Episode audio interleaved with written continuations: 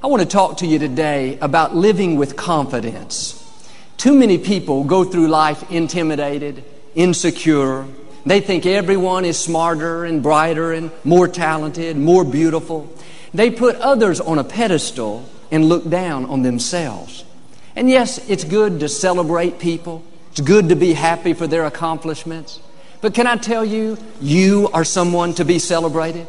You are talented, you are smart, you are attractive. There's something great about you.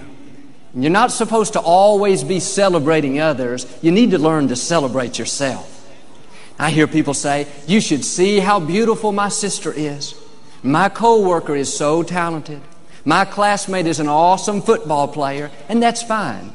But you can't get so caught up in how great they are that you lose sight of how great you are.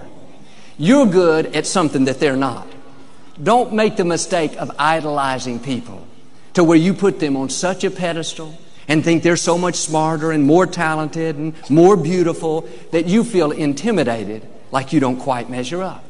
And of course, they may have more natural strength or talent or ability, but the truth is they have faults and weaknesses just like we all do. It's fine to celebrate them, Say, wow, aren't they great? As long as you can follow it up by saying, you know what? I'm great too. I'm smart too. I'm talented too. Don't be intimidated by other people's gifts. Be confident in who you are.